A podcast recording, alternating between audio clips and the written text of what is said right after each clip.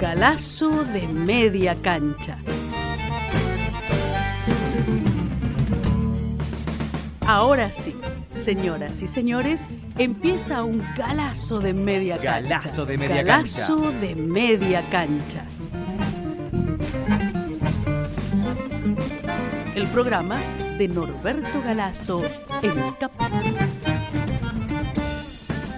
Los lunes a las 16.30 en Caput. Galazo, Galazo de media cancha. cancha.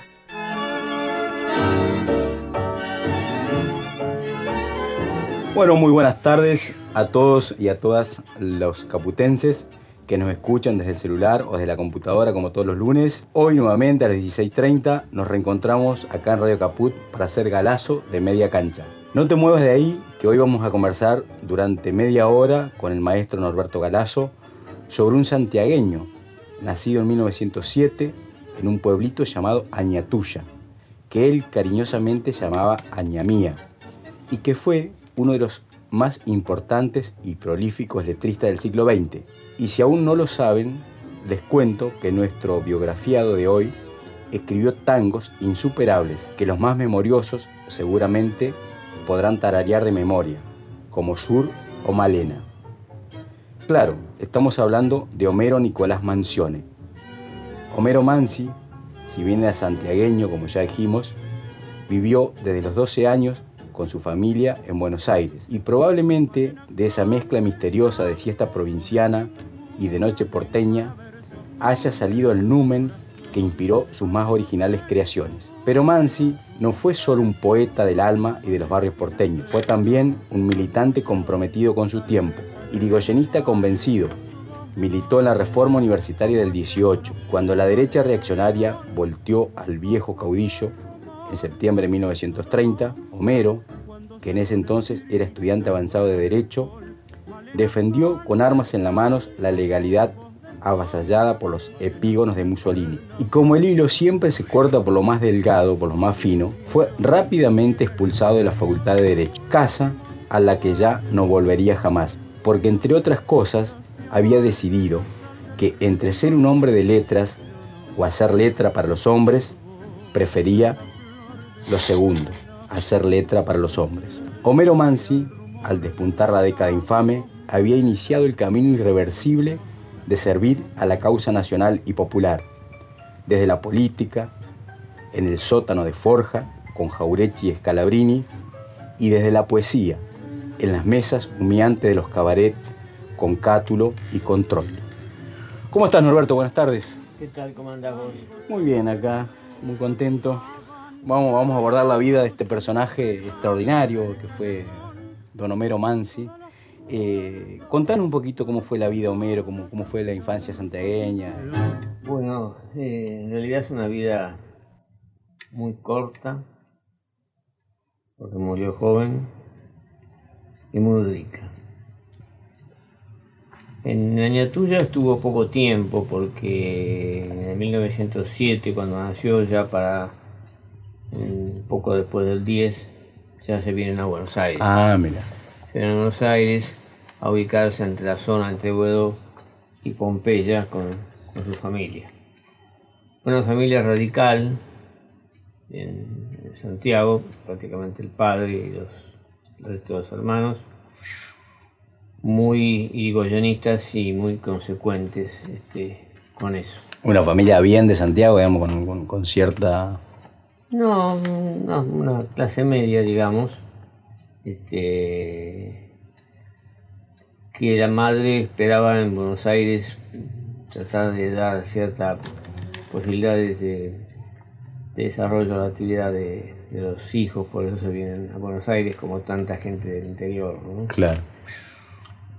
Una de las primeras cosas que se recuerda de su adolescencia es cuando él lo ve a Irigoyen el 12 de octubre de 1916 cuando asume el poder. Sí.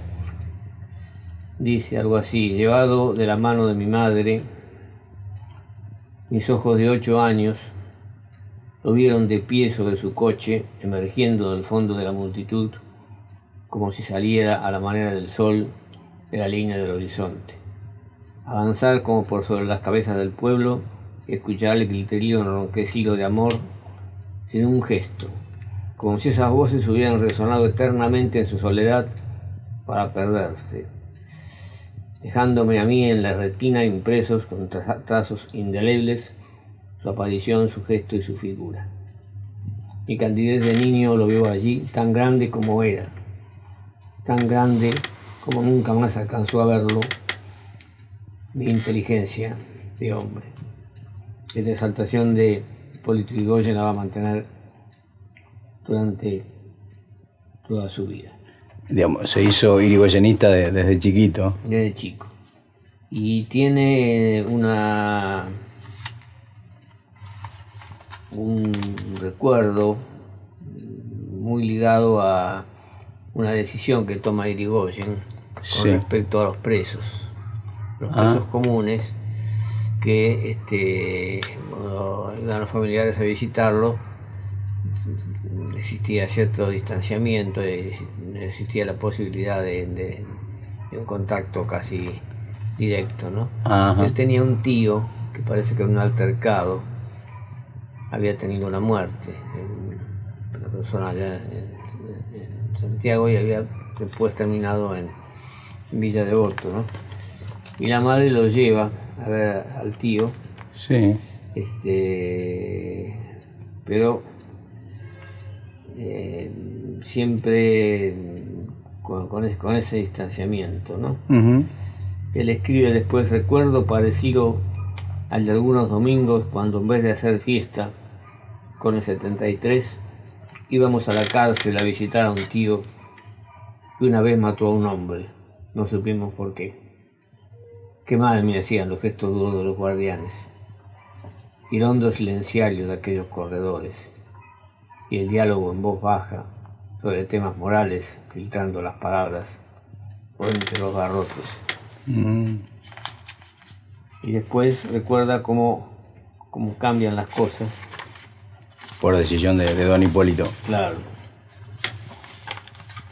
Y eso este, le queda a él como un recuerdo de la humanidad, de, de este, de don, Hipólito, que fue el que tomó las, tomó las medidas para que fuera posible este, encontrarse, darle un beso al, tío que él prácticamente no había, había casi, casi conocido. ¿no? Claro. Y, Norberto, y ahí, em, ya que estamos hablando de, de Irigoyen, eh, Homero participó ¿no? en, la reforma universitaria del 18, él era estudiante de, de Derecho en ese momento y también creo que lo, trata ahí a, Irigoyen. Claro, él, eh, digamos así, eh, tenía una vocación más bien literaria desde el principio, ¿no? En realidad hay que reconocerlo como, como, un, poeta, ¿no? este, pero se le ocurre estudiar este, Derecho y va a la Facultad de Derecho. Eh, dice, con él franqué la puerta medieval de la Facultad de Derecho porque era el edificio que todavía existe. en las Heras. Claro, en la calle de las Heras. Leí filosofía, estudié introducción, un discurso de Horvath, el Chaco y sus obreros, y abandoné los libros y me hice luchador. Es decir, ya en su juventud tomó una actitud de, defensa de los explotados, defensa de, los humildes. Entonces a veces recuerda las cosas, escribe poemas recordando su, su niñez Dice, pido, solo tan, pido tan solo una cosa, una cosa que está en la garganta. Permiso para ir con el flaquito, el compañero del colegio, sí. y cerrarle la ventana. Para no reírme de sus pantalones y para esconderle el bulto de mi botín. y para darle medio sándwich de queso, igual que Carlitos Chaplin. Si yo tuviera 30 condiscípulos y una maestra y un chocolatín, iría de nuevo al jardín. Entonces el currete que llevo en mi hombría mataría a aquel hombre que hubo en mi niñez. Ah, mira, no la conocía esa, esa Sí, poesía. son recuerdos que él hace de su, de su este, paso Claro, tu- estuvo internado en el colegio Tuvo Lupi. en el colegio Lupi, tuvo en el colegio primario primero, que generalmente no se, no se conoce mucho su. Parece que estuvo dos años en colegio primario y después en el colegio Lupi, que era un colegio bastante importante este, ahí en la zona de, de Pompeya, ¿no? Y es la época donde él, este, desde siempre, quizás por su origen, proveniente de una familia pobre, de, de una provincia, de una provincia pobre además, este, tiene la nostalgia de sus, de sus cosas de, de chico cuando iba, por ejemplo, al, al Rosedal de Palermo, ¿no? Y por él escribe al Rosedal, pero lo escribe desde una perspectiva que no es la perspectiva exquisita de los que habitualmente recorren esa zona de Claro. Palermo. ¿eh? Entonces le dice Rosedal, paisaje de peluquería, cursi como una pérgola o como un paquete de masas con cinta azul y blanca. Tal vez por eso mi aventura infantil te despreció inclemente y con malandrines preferí las arcadas del puente donde pernoctan vagos filosóficamente. Rosedal con tus barquitos eunucos pintados de merengue, donde posan seguras las nalgas tres vírgenes largas, porque siempre son tres las flacas incontaminadas. Yo, de puro atorrante, te pondría faroles, y casitas de lata, y zaguanes oscuros con humedad de besos, y perfume de albahaca. Y en tus calles planchadas al rodillo, pondría un organito, un rengo, una esquina, un boliche y una muchacha. Parnaso decadente, donde duermen las musas cien veces benditas de los intendentes. Ah, Cada vez que contemplo tu lago, sarcófago de fetos y de un descuartizado, siento unas ganas locas de adornarlo con, con tachos, latones, botas viejas, con una cama jaula, con una escupidera, igual que los fangales de Pompeya. mira vos, esos son recuerdos, digamos, él escribió ya de, Es la mirada de, de- de Palermo, claro, de Sí, un de- hombre, de un hombre del interior, digamos. del interior popular, ¿no? Y de ese tiempo, Norberto, ahí mencionaste el organito, digo, para los, los chicos jóvenes que nos estén escuchando. Eh, ¿Qué, qué era un organito? Bueno, eh, había un, siempre en aquel tiempo, eran los barrios, un señor que tenía un, un organillo con el que iba pasando una canción y... ¿Qué, como un tocadisco portátil sería Sí, algo así? Sí, sí, sí, generalmente con un burrito. Y se acercaban las chicas, este, a, digamos, a, a conversar o a, a hacer una especie de, no diría una rifa, pero algo Mm. parecido a ver a quién le tocaba la suerte. Ah, había un sorteo también en la máquina, sí, digamos. Una cosa muy, muy de barrio, ¿no? Que después él en sus últimos años se va a referir al último organito porque después fue desapareciendo eso. Claro. Claro, y un tango me parece. Que, Claro, el último. que habla de las ruedas embarradas. Claro, claro. Y bueno, él este entra a la Facultad de Derecho, estudia unos años en la Facultad de Derecho, pero más bien se entromete en las trifulcas propias de la facultad. La Facultad de Derecho en aquel tiempo era algo así como la cuna de los políticos conservadores. Claro. Se formaban ahí, salían de ahí. No digo que lo haya seguido sido siempre, ¿no? Después se democratizó. para que nadie se moleste. Pero en aquel tiempo era este, privativa de, de la clase alta y de ahí salían todos los doctores. Claro. Había que ser doctor para ser este Para ser presidente, y claro. Ser presidente. Aunque después hubo ingenieros también que no es este, una ganancia muy grande la que hemos tenido, pero bueno, eso es otra cosa. Este, él tiene unos versos a la Facultad de Derecho también, siempre haciendo poesía, ¿no? Poesía que, que no publicaba. Sí. Este, la Facultad de Derecho es una casa vieja.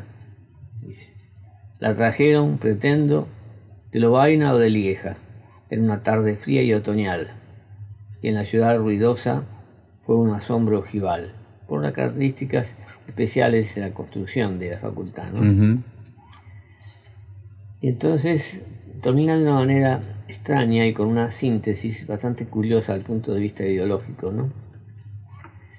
Dice, la extranjera consistorial ensayó un paso en la cuerda floja de la emoción cuando la plateada gallera marinera con corazón de pan le tiró las monedas de su amor.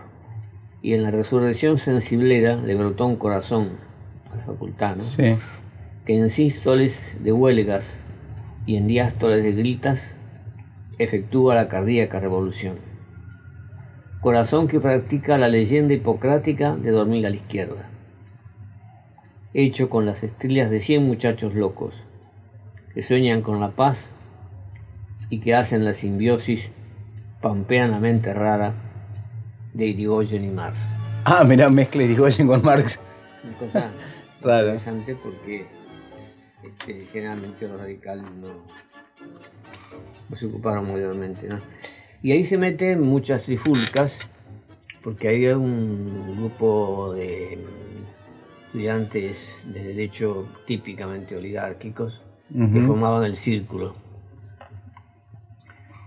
que eran los que predominaban en la facultad.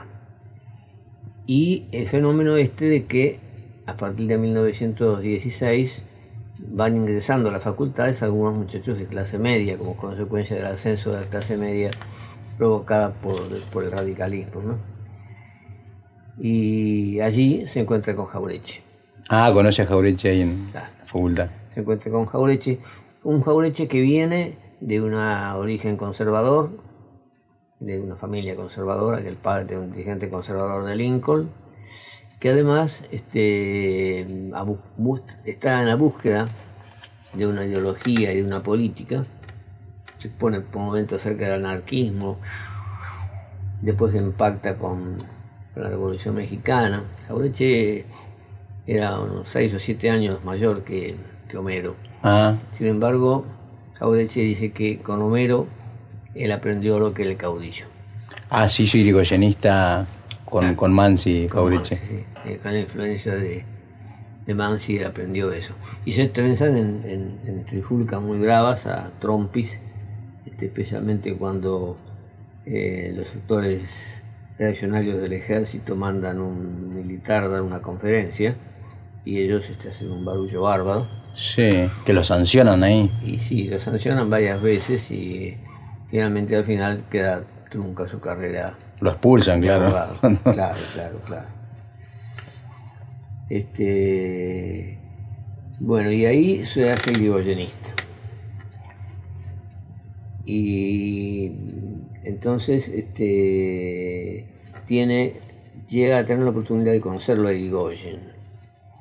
En 1928, por ejemplo, va a la casa de Irigoyen con un grupo de estudiantes.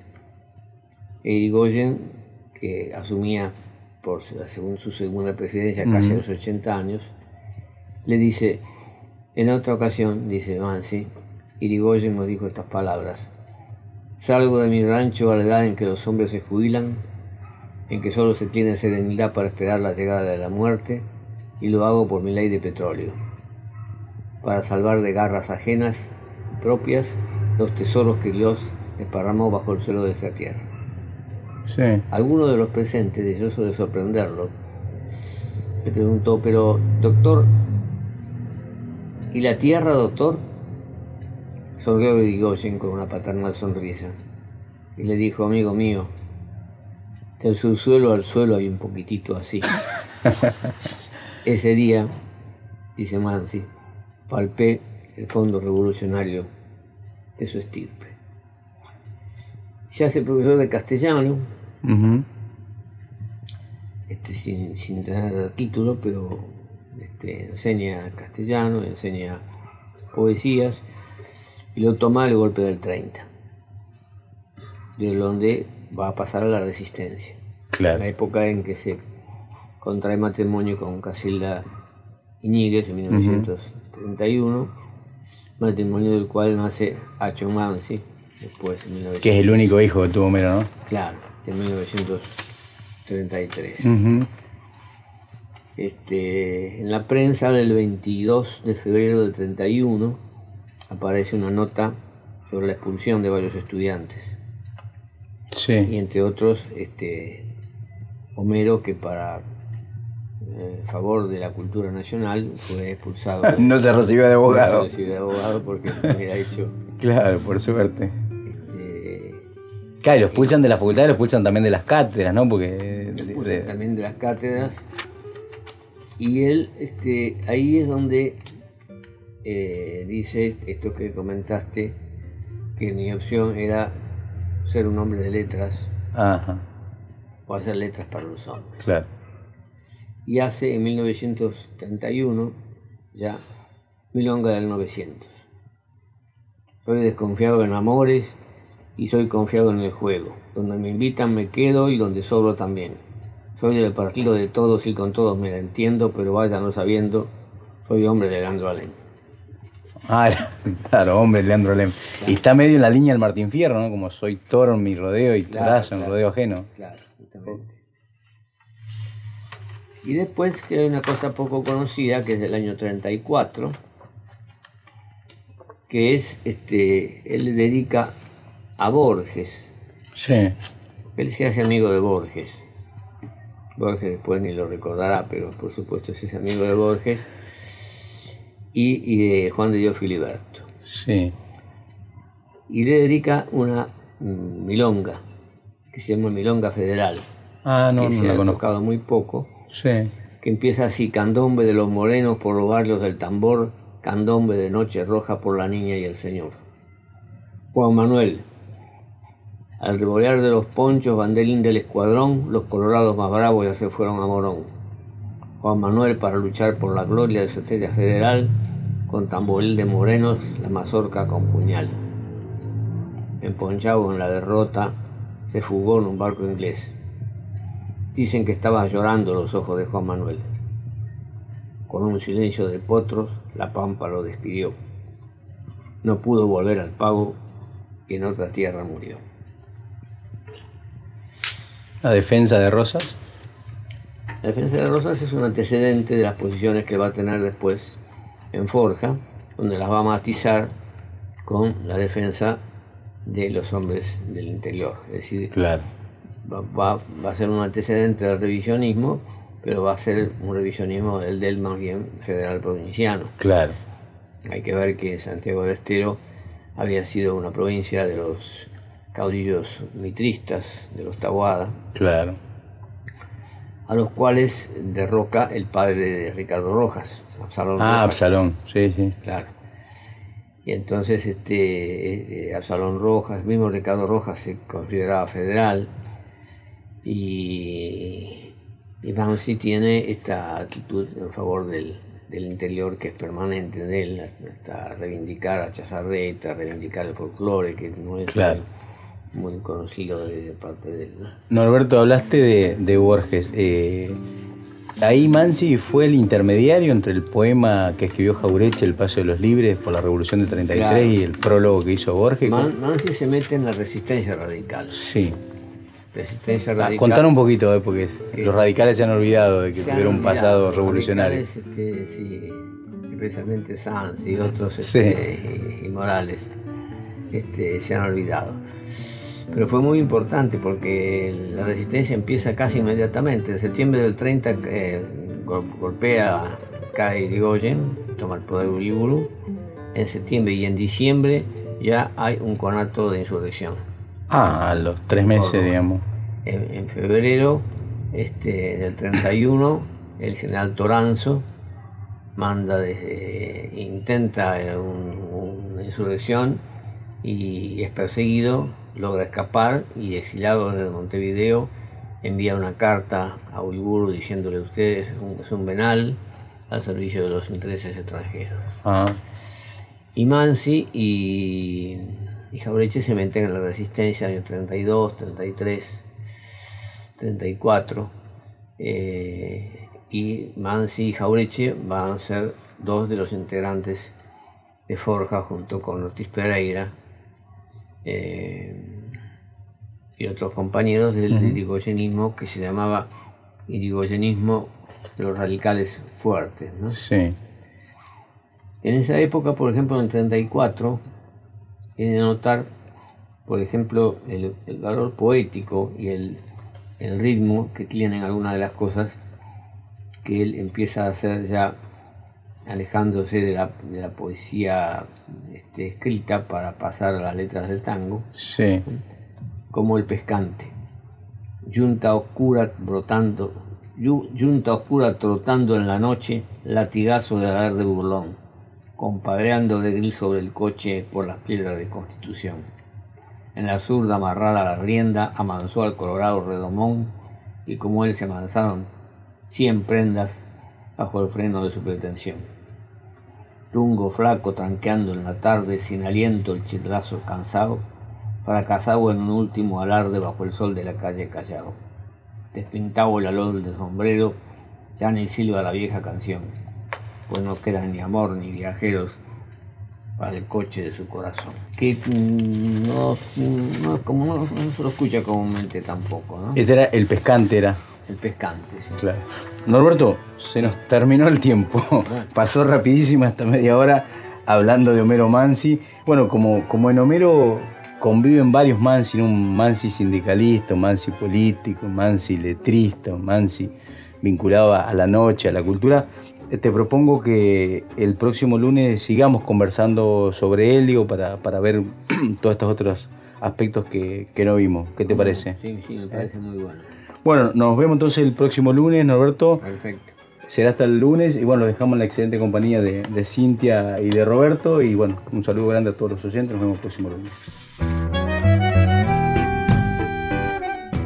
Norberto Galazo en Caput hace Galazo de media cancha. Galazo de media cancha. Galazo de media cancha. Radio Caput.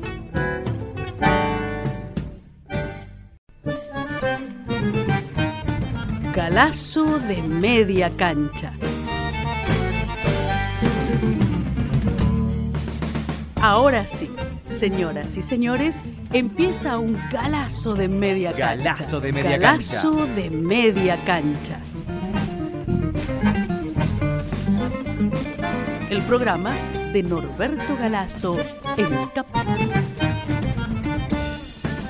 Los lunes a las 16.30 en Caput. Galazo, Galazo de de media, media cancha. cancha.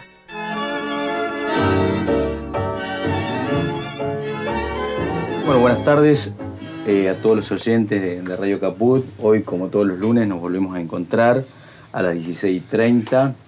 Eh, el lunes anterior eh, hablamos sobre Homero Mansi. A lo que no nos pudieron escuchar, ahí avanzamos una parte de la vida. Mansi, si bien vivió poco tiempo, eh, tuvo una vida muy, muy rica, muy intensa y hay, hay varios Mansis en, en- en Homero Mansi. Así que, bueno, eh, con Norberto acá vamos, vamos a, a continuar hablando de Mansi. Norberto, ¿cómo estás? Buenas tardes. ¿Qué tal? ¿Cómo te va? Muy bien, bueno, contame un poquito. eh, Homero fue uno de los fundadores de Forja en el 35. Uno de los fundadores de Forja. ¿Qué, qué, qué fue Forja para los jóvenes? Forja era la forma de intentar recuperar el irigoyenismo frente al proceso de alvearización.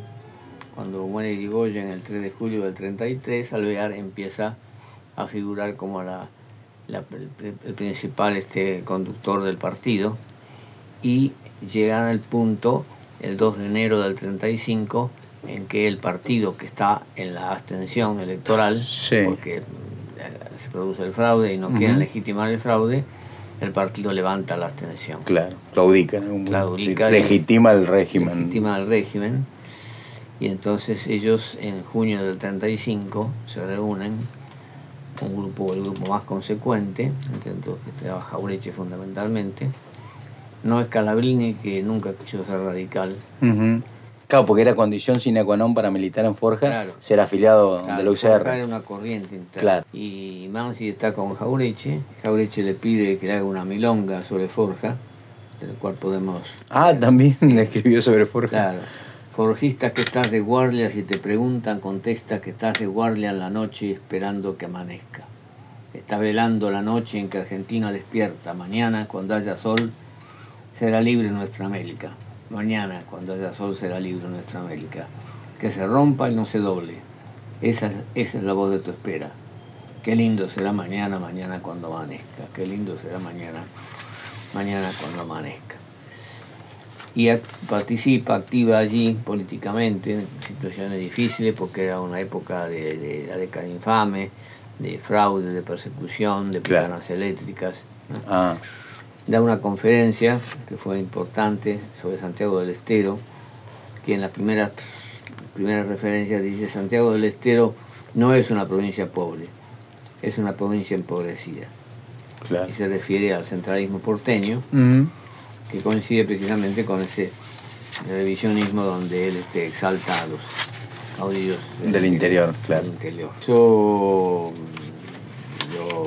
reitera en una oportunidad en que dice, somos radicales como pudimos haber sido conquistadores en 1807 cuando la invasión inglesa, libertadores en 1810, montoneros en 1830, confederacionistas en 1855, revolucionarios en 1890 y irigoyenistas en 1916. Claro. Somos el pueblo de Mayo, de Güemes, el Rosas que se opone a la invasión. Ahí hace una marca con respecto a, a Rosas, distinguiéndolo de, de toda su política de centralismo porteño, ¿no? Claro, lo defiende lo frente al ataque la- de la soberanía. Claro, claro. Pero bueno, eh, la política es importante para él, pero él se va absorbiendo en la música, Mm. en la letra de música, en la, en la poesía llevada a, a las canciones populares, ¿no? Hacer letras para los hombres como él quería. Claro.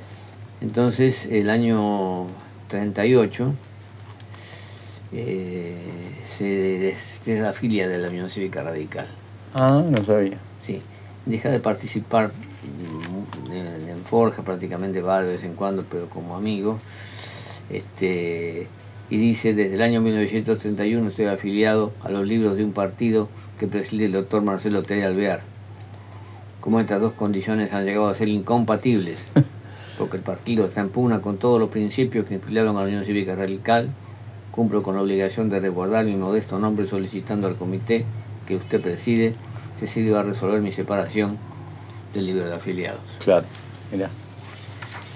Y Jaureche dice, Amansi nos lo ganó la noche. Ah, que se lo le ganó la noche, digamos. Claro. Porque él, este, Mansi es una época en que, por un lado, este, está en, en- en la noche, en la música popular, en las canciones, y también en algo que fue una obsesión de su, de su vida, que eran las carreras.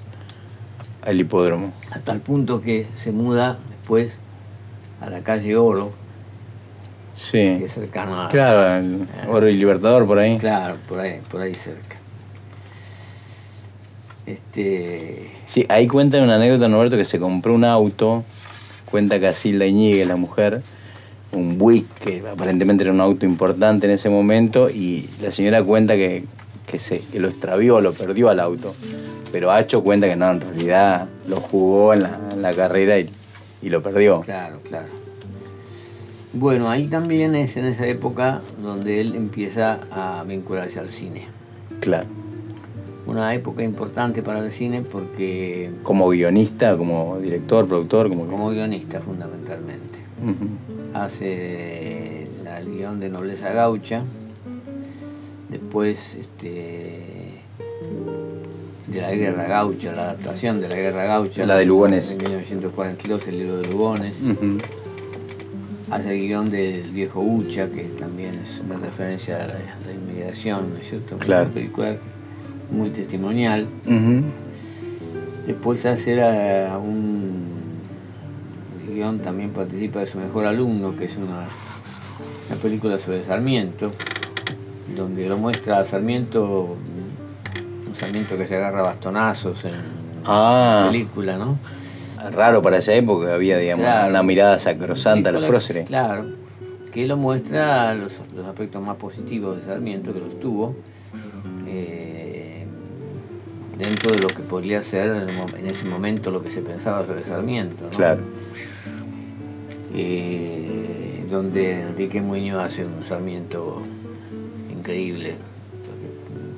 Prácticamente parece que estuvieras viendo a- Ah, sí, e- era parecido, ¿no? Muño a, Claro, claro. a Sarmiento. Y ahí escribe también con Ulises Petit de Murat, ¿no? Eh, Claro, Ulises, como, Clem- eh, Clemura hace Pampa Bárbara, por ejemplo. ajá. Pues abre, hace por mi madre querida, con participación de Hugo del Carril, El último payador. Y después tiene un periodo de milongas negras.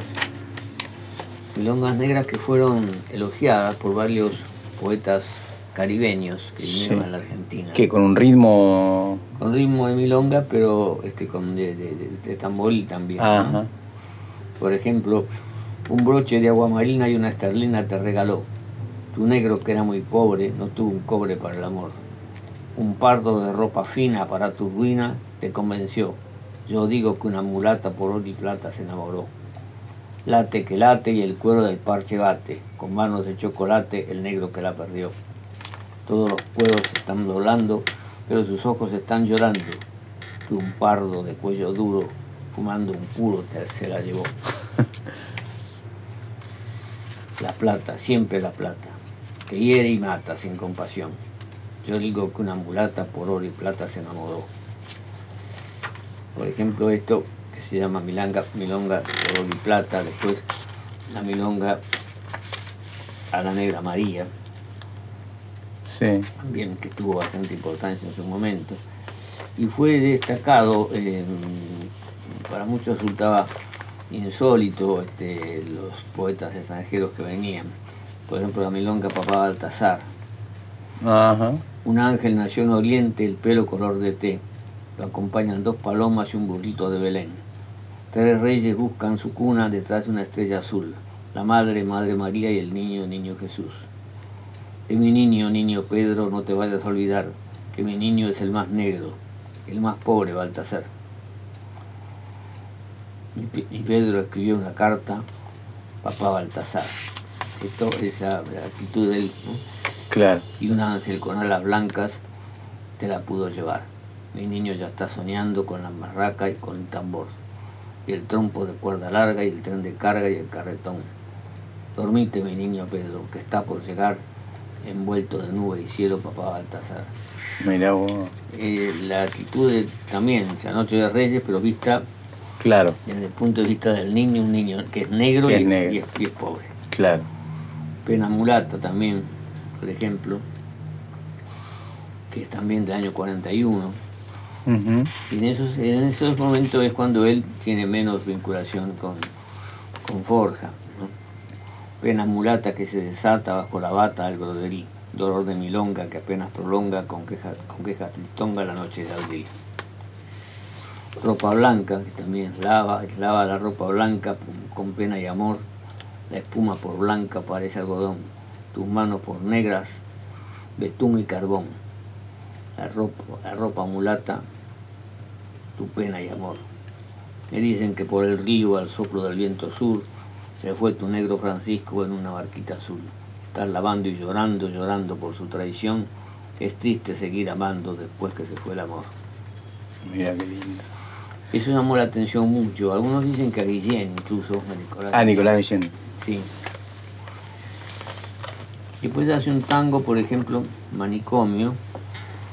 No tiene este. No, no milonga, no, no ha tenido mayor repercusión. Sí. donde se refiere al.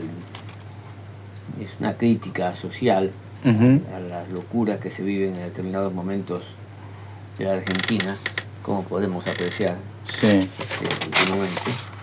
Eh, los enfermos meten leña y los atletas piden pan. Mambrú se fue a la guerra porque dice que es neutral. Guardan el hielo en el verano y en invierno te lo dan. Manicomio. En la parva sobra el grano y en la mesa falta el pan. En el Chaco dan abrigos y en el polo no lo dan. En la chaca sobra el trigo y en la mesa falta el pan. Es, es interesante por- porque también es- en él permanece siempre esa, esa cuestión social, ¿no? Claro. Eh, y esa actitud, por ejemplo, que cuando recuerda al, al tío y después recuerda a los presos en general, pobre Nicasio Torres se lo tragó las ceras, las ceras por la penitenciaria. Sí. Las noches de San Telmo no lo ven hace mucho. En la paz de las tardes adorna lapiceras y se alejan las nubes que le regala el pucho. Mira. Después Mano Blanca, que también fue importante, después. Malena, canta el tango como ninguna y en cada verso pone su corazón. ¿Sabemos quién es Malena? Y hay muchas versiones distintas. Eh, una de ellas es que podría ser Nelly Omar. Claro. Él era casado, pero su, su gran amor, el gran amor de su vida fue Nelly Omar. Nelly Omar. A tal punto que Francisco Benavente, que era director de Radio Belgrano, creo, me contaba que él acompañaba cuando Mansi estaba enfermo. Este, él iba al, sanatorio, Sí. donde lo habían instalado, y cuando veía que se retiraban este, la mujer y, y Hacho, este, es decir, la familia, Sí. La legal, digamos. Le llevaba por otra puerta, la llevaba Ah, a Nelly. Omar para que lo no fuera a ver a, a Mansi. Claro. En ese sentido, la película que se ha hecho sobre Mansi, que hace este artista Portalupi de, de Mansi, Sí. es, es muy buena, muy buena. Yo creo que lo único que podríamos decir que esquivaron el bulto fue a que Mansi, por sobre todo, seguía siendo radical. Y siguió siendo radical incluso en la época del 40, Sí. a tal punto Es decir, no se hizo peronismo. Cuando vino el peronismo no. después, pero en el Sí. 45, él era muy amigo de Luis de Lepiane, que era el hijo del general de Lepiane. Este, Entonces en esa época, de 43, 44, cuando Mansi hace ninguna, por ejemplo, Sí. no habrá ninguna igual, no habrá ninguna, ninguna con tu piel ni con tu voz, o cuando hace mañana zarpa un barco, este, se acerca a, mucho a Delepiane y también al teólogo Larralde. Sí. Ah, que fue otro dirigente radical de la intransigencia. Claro, sí, que, que los hombres rescatables del radicalismo, ¿no?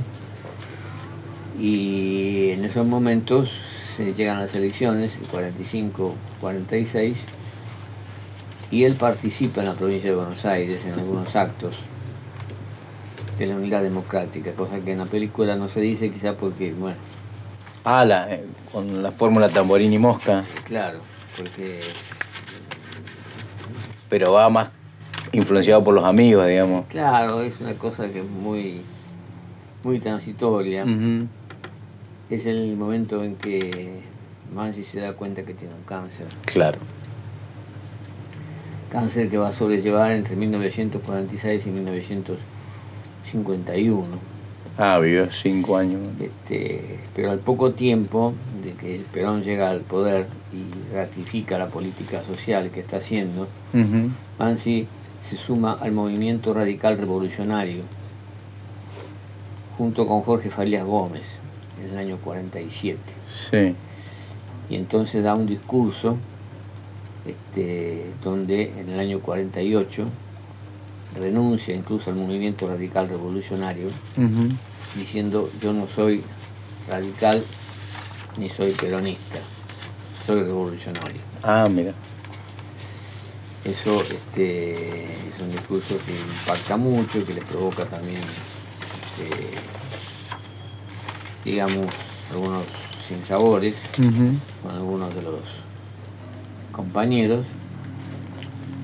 Y en general, por ejemplo, bueno, los, los hombres del tango ocultan que este, Mansi en el año 50 le hace una milonga a Perón. Ah, a ver, contanos un poquito eso. Una milonga. Porque él trata a Perón, digamos, después. Claro, él se da cuenta de que eh, Perón es la continuación de Irigoyen. Claro. No es que se haga peronista, podríamos decir, algunos dicen, no, nunca se hizo peronista. Es- él, él era un revolucionario, decía él, y entonces, bueno, por ejemplo, escribe, usted liquidó al instante, eh, usted liquidó el instante de la miseria social y el oprobio general de vendepatria triunfante. Vergüenza del tiempo de antes, cuando el fraude electoral era el destino fatal que le aguardaba al votante, en aquel tiempo distante de ignominia nacional. Por eso, mi general, con esta improvisación, quise arribar mi montón a su labor nacional. Nadie ha comprendido igual las penas de la nación, nadie con más corazón nos libró de tanto mal, nadie como Juan Perón, presidente general. Esto lo canta Hugo de Carril Ajá. en una reunión y Evita este, no se conocían y Evita le dice al, al hijo de Mansi, este, pero ¿cómo no me ha escrito una milonga para mí? Entonces el hijo, ya Mansi enfermo, Sí. este, le escribe una milonga Evita. Él es el gran constructor en la patria liberada y usted la descamisada que se juega con valor. Los dos, uncidos de amor, son vanguardia en la cruzada. Las musas emocionadas al brillo de ese fervor han jurado con honor morir en esa patria. En estilo payador, canté en su casa, señora, con la guitarra sonora templada para su honor. Perdóneme hacía el favor de su mano acogedora, mi pobre musa cantora no supo cantar mejor al estallar con amor, al estallar con amor en esta casa, señora. Mira. Y es una tontería, eh, últimamente, bah, últimamente hace unos años en una reunión tanguera alguien hizo referencia a esto y algunos se exaltaron, este, tangueros pero gorilas, porque hay muchos tangueros gorilas, y se exaltaron. Y él lleva como puede el cáncer con varias operaciones muy, muy difíciles, con gran entereza. El hijo recuerda que da una conferencia este, en un estado bastante lamentable de, de salud. Y una de las últimas cosas que hace es, este, le piden un, que le haga algo a Disépolo. Ah, que ahí, ahí sale, dice Polín. Claro, y sale dice Paulín que dice sobre el mármol helado, migas de media luna y una mujer absurda que come en un rincón. Tu, tu musa está sangrando y ella se desayuna. El alba no perdona, no tiene corazón. Y después aquello que fue tan famoso luego, donde pinta a Disépolo en dos Sí. líneas. La gente se te arrima con su montón de penas y tú las acaricias casi con un temblor. Te duele como propia la cicatriz ajena. Aquel no tuvo suerte y esta no tuvo amor. Claro, ahí en la parte de la cicatriz ajena, cuando habíamos hablado de, de Enrique Santo Discépolo, habías contado algunas anécdotas, digamos, de, de ese carácter tan, tan humano, tan generoso que tenía, Claro. que tenía Enrique. ¿Se conocieron? ¿Se- ¿Fueron, ¿Eran amigos? Sí, sí, sí. Sí, compartían la noche, me imagino Eran también. Y, y Mansi conocía esa sensibilidad tan especial que tenía este, Enrique, ¿no? Claro. Después publica en los últimos años también Sur, este, Eufemio Pizarro también, donde hay, hay algunos versos que son Sí. propios de un gran poeta. Con un vaivén de carro iba Pizarro, perfil de corralón, cruzando con su paso los ocasos del barrio Pobretón. Mira, qué lindo. Y eso tiene un, Claro. un ritmo. Un ritmo fuerte. Y ahí también, eh, digamos, interviene Cátulo Castillo en- y tiene, hay música de Sebastián Piana, eran amigos también. Claro, porque él además empieza a hacer sindicalismo. Ah, Él se mete en el, la En lucha gremial de Sadaí con la fórmula Mansi este, Castillo, que son, Ah. los, son los renovadores, claro, la gente más joven, que enfrentan a Canaro Disépolo. claro. Discépolo, ah, Discépolo. estaba del otro lado, dice por Discépolo, claro, Discépolo influido por, por Canaro se pone en la lista más continuadora del oficialismo de, de antes, ¿no? Y gana Ujú. Mansi, y Mansi llega a ser eh, elegido presidente y después reelegido en 1900 50 cuando ya está muy enfermo. Está muy enfermo ya. Y, y- y después hay un texto, Lo Popular, que lo escribe también en sus últimos, sus últimos esfuerzos, que si podemos podríamos intentar... Sí, sí, nos quedan cinco minutitos. Bueno, porque dice, esta pobre América, que tenía su cultura y que estaba realizando tal vez en dorado fracaso su propia historia, y a la que de pronto iluminados almirantes, reyes ecuménicos, sabios cardenales, duros guerreros y empecinados catequistas le ordenaron, cambia tu piel, viste esta ropa, ama a este Dios, danza esta música, vive esta historia. Esta pobre América que comenzó a tallar el cuerpo de Cristo cuando ya miles y miles de manos afiebradas por el arte y por la fe habían perfeccionado la tarea en experiencias luminosas. Nuestra pobre América, a la que parecía no corresponder otro destino que el de la imitación, la imitación irredenta. Ya todo estaba bien hecho, todo estaba insuperablemente terminado. ¿Para qué nuestra música? ¿Para qué nuestros dioses? ¿Para qué nuestras telas? ¿Para qué nuestra ciencia? ¿Para qué nuestro vino? Todo lo que cruzaba el mar era mejor. Cuando no teníamos salvación, apareció lo popular para salvarnos. Instituto de pueblo, creación de pueblo. Lo popular no comparó lo malo con lo bueno. Hacía lo malo y cuando lo hacía creaba el gusto necesario para no rechazar su propia factura y ciegamente, inconscientemente, estoicamente, prestó su aceptación a lo que surgía de sí mismo y su repudio heroico a lo que venía de lejos. Mientras tanto, lo antipopular, es decir, lo oculto, es decir, lo perfecto, rechazando todo lo propio y aceptando todo lo ajeno, trababa esa esperanza de ser, que es el destino triunfador de América. Por eso, yo ante este drama de ser hombre del mundo, de ser hombre de América, de ser hombre argentino, me he impuesto la tarea de amar, amar todo lo que nace del pueblo, todo lo que llega del pueblo, todo lo que escucha el pueblo. Mira, una, una visión Es el último de integración latinoamericana y de, de rechazo, digamos, a la, a, la, a la penetración imperial. Claro, de un hombre de una sensibilidad social tremenda, este, de un arraigo profundo a todo lo que era argentino y que da lugar a que Catulo Castillo también en dos versos lo pintara diciendo tu frente triste de pensar la vida tiraba madrugadas por los ojos. Tiraba madrugada por los ojos. Claro. Son figuras excepcionales de nuestra de nuestra historia que a veces este, no se los estudia en su profundidad o se los reduce al nivel de simple letrista de tango, Claro. Sin conocer las múltiples actividades, todos los escritos de... Yo recuerdo, por ejemplo, que en un acto que hicimos en homenaje a Mansi, yo Sí. leí esto sobre lo popular y Susana Rinaldi no lo conocía. Ah, mira. Ha estado como oculto, digamos, no ha tenido circulación. Claro, a pesar de que Susana Rinaldi era muy admiradora de Mansi, lo cantó mucho a Mansi Claro. y también de Cátulo Castillo, ¿no? Después le mandé a la casa el texto este de, de lo popular, que me dijo si me lo puede mandar a mi casa, este.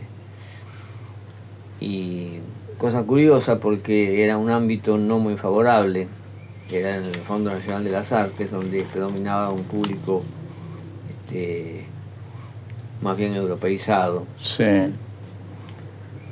que mm, consideraba que no había que tocar el mansi político, Claro.